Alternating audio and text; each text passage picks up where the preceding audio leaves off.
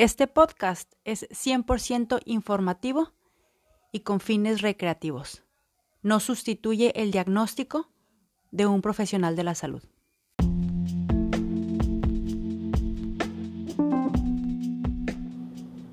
Nutrición a mi manera. Nutrición para cuerpo, mente y espíritu. Empezamos.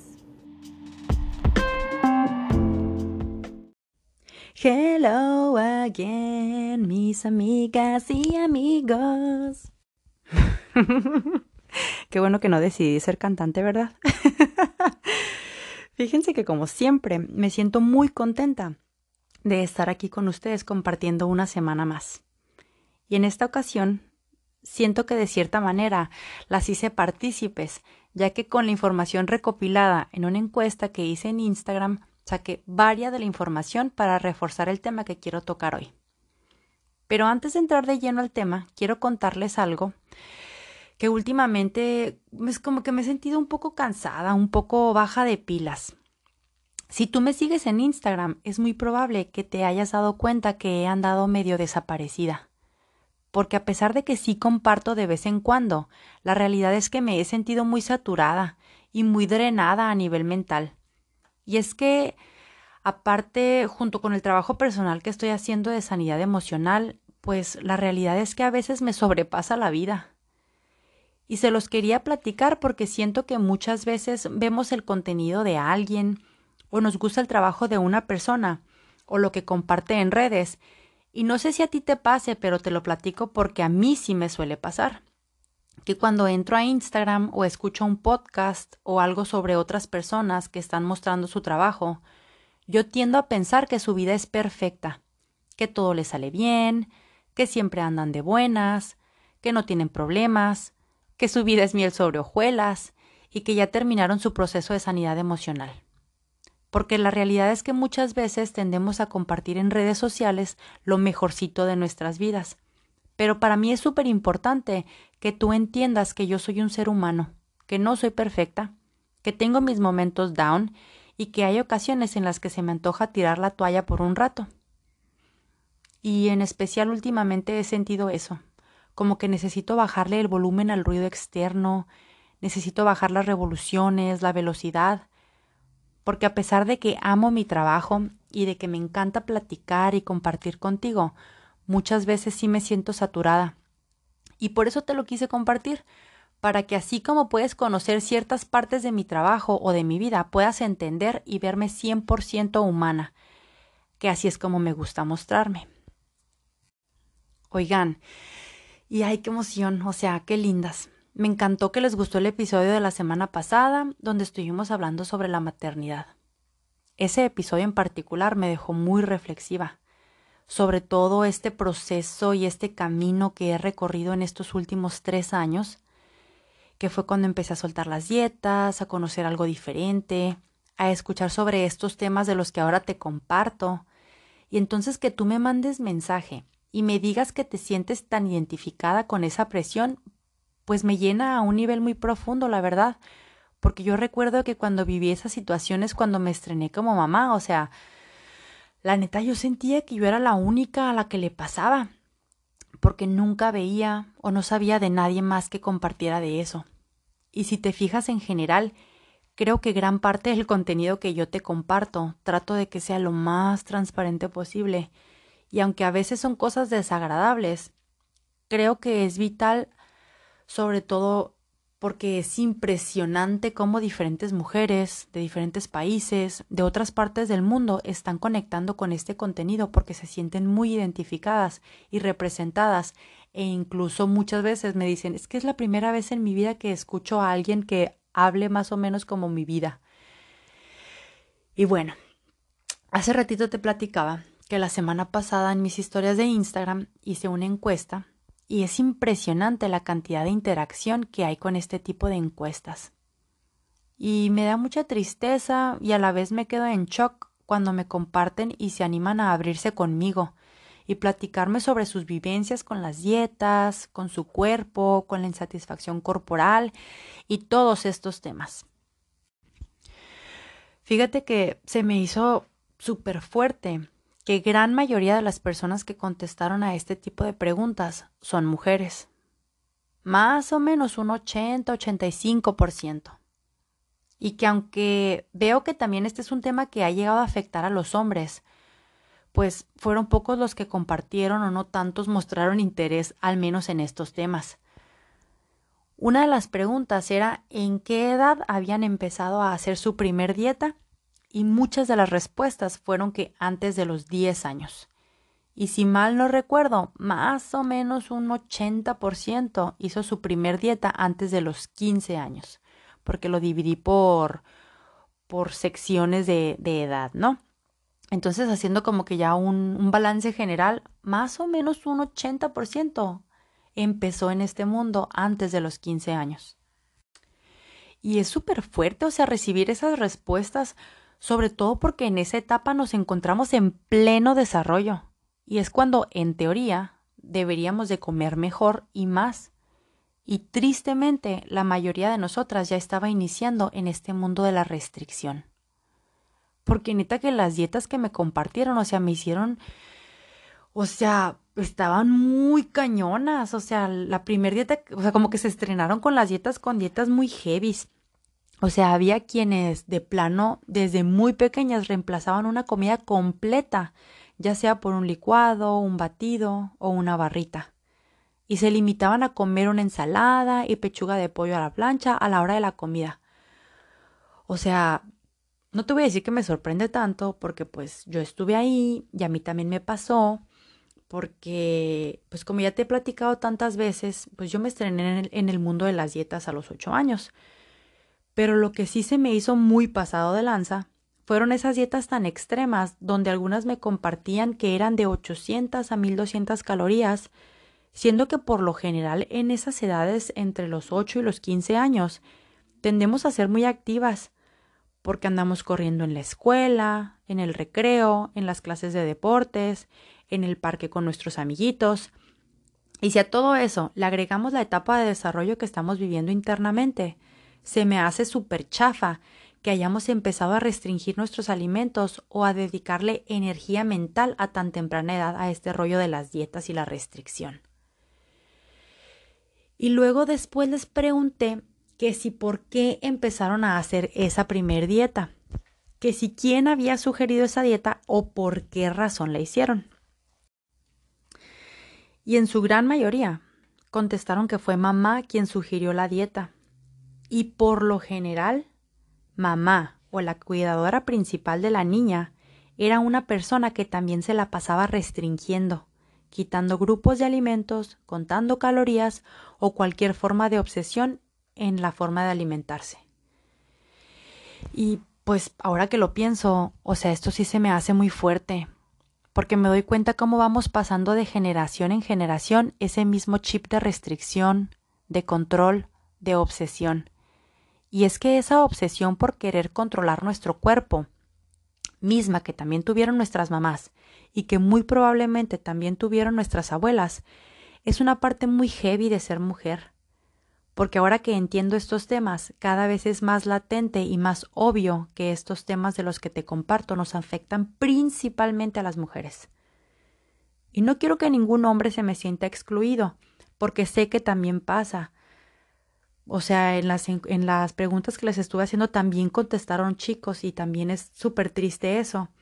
Pero la realidad es que es un, es un porcentaje muy reducido, pues. Entonces, por eso es que mayormente me refiero a las chicas. No por hacerte menos, amigo, no porque tu historia o tu, o tu opinión no cuente, sino porque mayormente quienes se está viendo afectado por este, estos temas, pues somos nosotras las mujeres porque es a quienes nos ha pegado más todo esto. Y fíjate que estoy leyendo un libro que se me ha hecho muy fuerte. Y sinceramente, cuando eso pasa, la verdad es que me doy mis pausas y dejo de leerlo porque luego me indigesto con la información porque se me hace muy difícil de digerir. Eso me pasó cuando empecé a leer el libro de salud en todas las tallas y luego con el de alimentación intuitiva y ahora me está pasando con este y habla más o menos sobre cómo desde siempre se ha visto a la mujer como un adorno, más que como una persona. Y estoy segura que de ahí viene todo este querer controlar y toda esa obsesión por mantenernos bellas, entre comillas, en todo aspecto. Pero bueno, ese no es el tema de este podcast. Te prometo que pronto estaré compartiendo más de este tema porque a pesar de que sí es fuerte, también es real y creo que es tiempo de que empecemos a abrir los ojos. Y mínimo si no podemos hacer algo muy drástico en nosotras porque nos cuesta o es algo que ya tenemos muy arraigado, pues mínimo que dejemos de pasarlo a las próximas generaciones. Ya traigo ahí en pláticas con dos invitadas diferentes que quiero traer para tratar de estos temas, así que pronto estaremos hablando más sobre esto porque sí es algo muy importante que comiences a, a entender. Y pues espero que no te vayas a indigestar con la información así como yo. Trataré de hacerlo como lo más digerible, lo más desmenuzadito posible para que, para que empiece a llegar y que empiece a caer en, en tierra fértil. Pero la realidad de las cosas es que si tú tienes a tu cargo el cuidado o la tutela de un menor, es súper importante que sepas y que seamos conscientes de que nosotras podemos decirle miles de cosas a nuestros hijos o a nuestras hijas, pero que al final de cuentas, con lo que ellas y ellos se van a quedar es con lo que tú y yo hacemos, no con lo que les decimos. Por ejemplo, te voy a contar. Aquí en mi casa yo puedo decirle mil veces a mi hijo que coma sentado y que se dé su tiempo para hacerlo, que coma tranquilo. Pero si yo por andar a las carreras todo el tiempo como parada, pues es obvio que eso es lo que él va a hacer, ¿no crees? Por eso es que en particular este tema me interesa muchísimo, porque pienso en todas esas niñas y esos niños que están creciendo así como tú, así como yo, con una mamá obsesionada con su cuerpo y con su forma de comer, y que vive un infierno o atormentada. Y pues la realidad es que hay menores que nos están observando y a quienes podemos evitarles ese mal trago, pues. Ya ves que últimamente soy como muy fan de andar diciendo que hay vida después de las dietas y que espero que pueda ser libre de ellas. Si bien sí es cierto, también estoy consciente de que no es algo tan sencillito y más cuando toda una cultura te está reforzando que sigas controlando, que sigas pesando, que sigas midiendo, que sigas obsesionada con tu cuerpo, con tu comida. O sea, entiendo que no la tenemos fácil. Pero lo que sí sé es que si yo me atrevo y rompo ese patrón, es mucho más probable que para el que viene abajo de mí le sea un poco más sencillo salirse de eso o vivir de una forma diferente. Y fíjate que en algunas ocasiones, cuando he platicado de estos temas con algunas mamás, la mayoría tiende a hacer el comentario No, pero pues es que yo nunca le digo nada, yo jamás le controlo la comida, yo no la ofendo por el tamaño de su cuerpo, es más, ni le hago carrilla. Y entiendo que tal vez no lo hagas, tal vez realmente no le dices directamente que hay algo mal con su cuerpo o que le digas específicamente qué es lo que sí puede y lo que no puede comer. Pero ¿qué tal ese diálogo que tú tienes contigo? A ver, ¿qué te dices a ti después de comerte una pizza o una hamburguesa con papas? Porque me ha tocado que cuando la mamá termina de comer, dice que es una cerda, que es una gorda, y se lo está diciendo a ella, pero la hija está sentada enseguida, escuchando todo lo que la mamá dice y agarrando todas esas creencias para ella misma.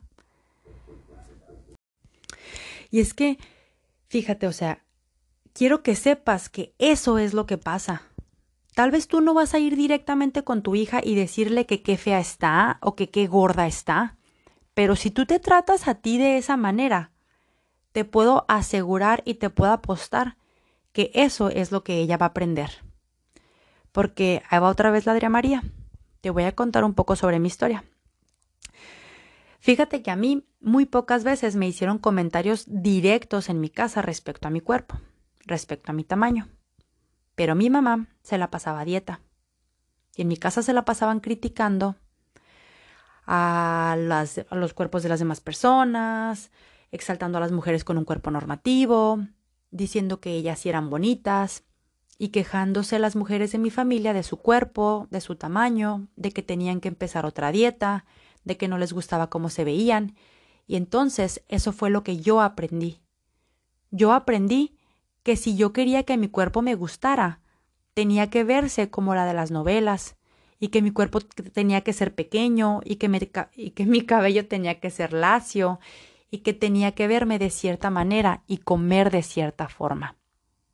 Entonces, por eso te comparto todo esto, porque yo sé que nosotras queremos lo mejor para nuestros hijos y no queremos que sufran lo que nosotras hemos sufrido.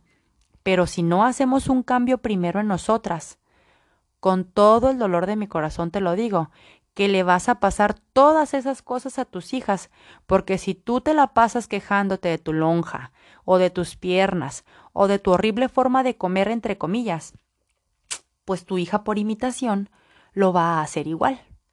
Entonces, este es un llamado para hacer una pausa, para reflexionar sobre la manera en la que nos estamos hablando a nosotras mismas hoy como adultas, y que veamos qué tantos comentarios hacemos respecto a nuestro cuerpo, nuestra forma de comer en frente de nuestros hijos. Y eso no es con el afán de juzgarte ni de señalarte, porque creo que eso es algo que todas aprendimos. Es algo que traemos bien arraigado desde pequeñas, porque crecimos viendo a nuestras madres hacer lo mismo, o hacer distinción entre tú porque eres mujer tienes que comer menos, o tienes que comer más vegetales, o tienes que hacer ejercicio para controlar tu cuerpo solo porque eres mujer. Entonces, si tú te das cuenta de que a ti te pasó eso, no te juzgues. Si te das cuenta de que te hablas mal o de que te tratas mal, o sea, pero sí te invito a que hagas un alto y que comiences a trabajar y buscar ese cambio, todo con la finalidad de que tus pequeñitos crezcan con un diálogo interno diferente, uno más sano, más amoroso, más compasivo, algo que a nosotras no nos enseñaron, pero que gracias a Dios podemos aprender y aunque es difícil, quiero decirte, sí se puede. Una de las cosas de las que siempre he platicado y que ahora que hablo con más mujeres sobre estos temas, me doy cuenta cómo muchas nos hemos sentido igual, donde desde chiquitas no nos hemos visto representadas y por lo tanto pensamos que nosotros somos las que estamos mal y las que tenemos que cambiar. Porque como ya te lo he dicho muchas veces, cuando yo estaba chiquita, que crecí en los noventas, pues yo volteaba a ver a las chicas de los grupos de música que me encantaban, llámese Jeans, Cabal, La Onda Vaselina, Faye, Linda, Litzy, y yo no me parecía para nada ninguna de ellas. O me ponía a ver las novelas con mi mamá y tampoco me parecía a las actrices que salían ahí. ¿O qué te voy a decir de las películas que también era la misma historia? Pues yo no recuerdo sinceramente que hubiera protagonistas con un cuerpo parecido al mío. Entonces, a eso se le aumentaba la incomodidad que yo sentía conmigo. Y de las cosas más tristes y que hasta la fecha no logro ver mucho cambio es con esto de las princesas de Disney. O sea, la mayoría tienen el mismo tipo de cuerpo, las mismas facciones, casi todas tienen una cinturita pequeñita, unas piernas delgadas y largas con facciones como muy delicaditas. Y entonces pues uno se siente mal, o sea, yo recuerdo que a mí me encantaba jugar a las Barbies cuando estaba chiquita. Pero ninguna Barbie tenía mi tipo de cuerpo. Y yo veía a la Barbie y soñaba con que algún día yo iba a tener esa cintura de avispa, esas piernas largas y delgadas y unas boobies gigantescas y verme así como ella. Es más, que hasta el pelo se me iba a poner güero y los ojos me iban a cambiar a color verde o azul. Entonces yo pasaba horas y horas vistiendo a mi muñeca con la ilusión de que yo pudiera llegar algún día a ser igual a ella. Y pues obvio nunca pasó, ¿verdad? y ahora que lo pienso, o sea, veo esa necesidad de encajar, de ser parte, de sentirme representada. Crecí muy carente de verme en otras personas porque casi nadie era como yo, o sea, en cuanto a mi físico. Y yo buscaba desesperadamente encajar. Yo buscaba desesperadamente ser parte de eso que se llamaba o con lo que se veía bonito, pues entre comillas. Pero pues ahora ya a mis treinta y tantos, que me topo con este concepto de la diversidad corporal, pues todo empieza a tener sentido. Y digo, pues claro, Cada persona es diferente, cada quien tiene sus particularidades. Ya vemos mujeres más altas, otras más bajas, y unas más caderudas, y otras más piernudas, y otras con menos boobies, y otras con brazos gordos, y otras con manos grandes, y otras con cabello chino. Y cada una es diferente, y eso está bien, amiga. Ahora lo entiendo, pero en su momento me dolió no verme representada, la verdad. Por eso es que me interesa tanto que se siga visibilizando este tema de la diversidad corporal, porque estoy segura que mientras más a gusto nos sintamos en nuestro propio cuerpo y abracemos esa diversidad que cada una tiene, poco a poco irá siendo más fácil para nuestras niñas verse representadas, sentirse cómodas en sus propios cuerpos. Y me da risa que te hablo de nuestras niñas como si yo tuviera hijas, pero no me refiero, o sea, pienso en mis sobrinas, pues. Y es que, o sea, te platico algo. A mí me pasó eso. Cuando yo empecé a diversificar mis redes sociales y que empecé a seguir, o sea, dejé de seguir a las cuentas que mostraban solamente cuerpos perfectos, todos photoshopeados y con miles de filtros o con muchísimo trabajo de, de fondo. Y cuando comencé a seguir cuentas diferentes con cuerpos con estrías, con celulitis, cuerpos gordos, cuerpos grandes, cuerpos de diferentes tamaños, de diferentes colores. Yo noto cómo en mi proceso ha sido una base, o sea, ha sido una piedra angular para que yo empiece a trabajar esa aceptación, que después nos da como, como, o sea, por consiguiente, al amor propio. Porque como mi vista ya está más entrenada y más acostumbrada a ver diferentes tipos de cuerpos, ya no me da como que ese shock fuerte cuando me veo en el espejo, porque poco a poco me he llenado de las he llenado mis redes sociales de este tipo de cuerpos. Por eso es que de repente subo mis historias o mis posts mostrándome así tal cual como soy, con este cuerpo que tengo, todo con la finalidad de que alguien que tenga un cuerpo similar al mío o que simplemente no entre en el estándar de cuerpo delgadito y pequeño, se sienta cómoda y se sienta representada. Y en específico hablando de las niñas, o sea, a mí me gusta hacer ejercicio. Y mi hijo tiene muchas amiguitas y amiguitos. Y a veces llegan a mi casa en el momento en el que yo estoy haciendo ejercicio. Y yo trato de aprovechar para decirles que el ejercicio se hace para mover tu cuerpo, para disfrutarlo, no para adelgazar, no para modificar tu cuerpo, como eso es lo que nos han vendido. Para que ellas vean ahorita, a su corta edad, que una mujer que no es talla cero o tres o cinco también hace ejercicio, también se cuida y también come saludable, no con la finalidad de modificar su cuerpo, sino con la moda, digo, con la finalidad de cuidarse. Porque fíjate que ahorita traigo muy en mente que mi cuerpo es un templo. Es el templo de mi espíritu, el alma que vive en mí. Y entonces yo quiero cuidar ese templo, porque quiero que mi espíritu se sienta cómodo de habitar en él. Y entonces pues bueno, ya para ir cerrando, quiero o sea, quiero súper reiterarte. Una de las cosas más favorables que podemos hacer para ayudar a nuestras niñas y niños, para que no tengan tantos temas con imagen corporal, es primero que nada nosotras como adultas cambiar nuestro diálogo. Y sí, o sea, a lo mejor uno dice, ay, es que me cuesta mucho trabajo, porque la neta es que no me gusto, porque no me quiero. Pero te aseguro que a tu hija no te atreverías a decirle las palabras que te dices a ti misma, ¿verdad? Y entonces se trata de eso, de que vayas practicando poco a poco a hablarte de una manera más amable o un poco más ecuánime si no puedes decirte de buenas a primeras, ay, te amo, cómo me encantas, panza. Pues tal vez empezar a lo mejor con la neutralidad. Te acepto, porque ahí estás, porque esto es lo que es, esto es lo que hay, y poco a poco ir trabajando en cambiar este diálogo. ¿Sabes una cosa? Tú no naciste odiando tu cuerpo. Fue algo que aprendiste. Y si es algo que aprendiste, lo puedes desaprender. Que nos va a costar trabajo porque tenemos tantos años hablándonos de la misma forma y es algo que hacemos de manera automática, pues claro que sí, o sea, pero de que se puede, se puede. Es cuestión de que te decidas, de que pienses en el impacto que tiene tu diálogo interno con las personas que te rodean. Que ahorita en este episodio estoy hablando específicamente del impacto que causamos a nuestras niñas y niños, Pero no solo eso, porque también puedes afectar de manera positiva a las personas que estuvieron antes que tú, como tu mamá, tus tías, tus abuelas, gente que también quieres y que sabes que han sufrido con estos temas.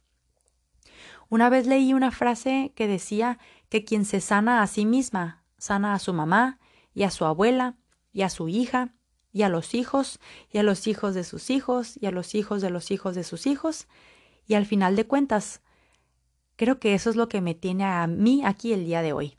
Entiendo que este trabajo que yo estoy haciendo sí tiene que ver conmigo, claro que sí, pero sobre todo tiene que ver con los que vienen después de mí, porque yo quiero que ellas vivan una vida diferente.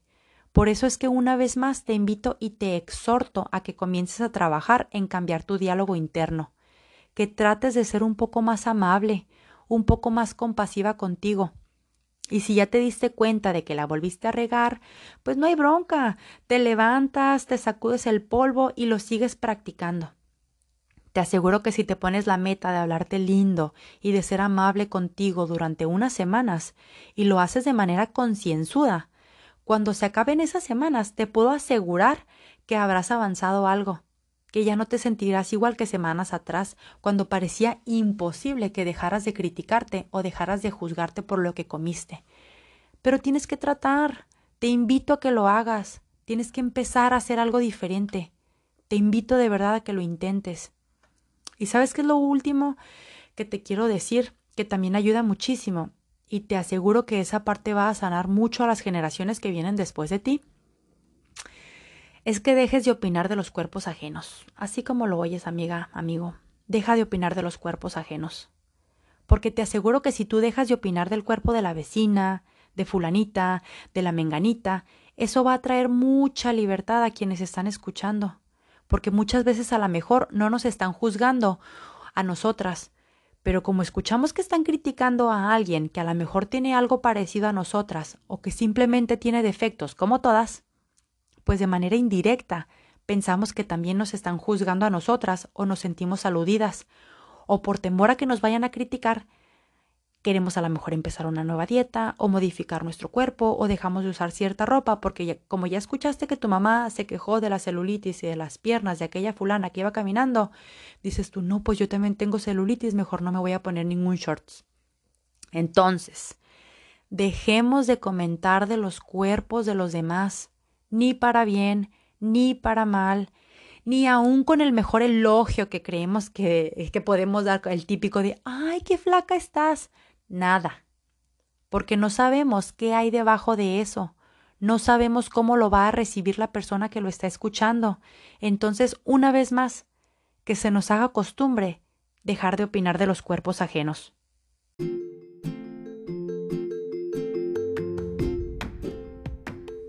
Oye, y pasando a otros temas, ¿qué crees? Pues que este episodio ya se acabó.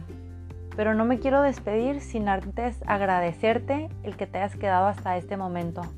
Agradecerte que semana con semana me sigas escuchando. Estoy sumamente agradecida porque estés aquí. Gracias por, por permitirme entrar hasta el espacio en el que te encuentras y seguirte acompañando semana con semana. Si tienes alguna duda, algún comentario, si me quieres platicar algo, mándame un mensaje, me encanta platicar contigo, me encanta saber de ustedes, me encanta saber que lo que les estoy contando les, les sirve de algo. En Instagram me encuentras como Nutrición a mi manera. Y sabes también cómo me puedes ayudar compartiendo este podcast. Si te gustó lo que estás escuchando, si te sientes identificada, me ayudas muchísimo si lo compartes, porque de esa manera podemos llegar a más y más mujeres que también tengan ganas de sanar su relación con su cuerpo y con la comida. Nos escuchamos a la próxima. Bye.